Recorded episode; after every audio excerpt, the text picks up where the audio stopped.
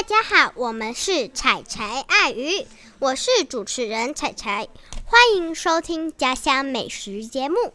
今天邀请到很会跳舞的来宾。大家好，我是小柴柴，是主持人的朋友。话说回来，我很会跳舞吗？你很会啊。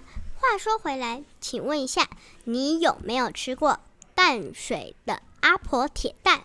有啊，它的味道真的很好吃。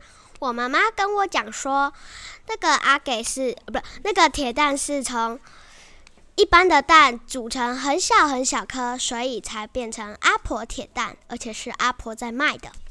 你确定真的是阿婆在卖的吗？不然是谁在卖的呢？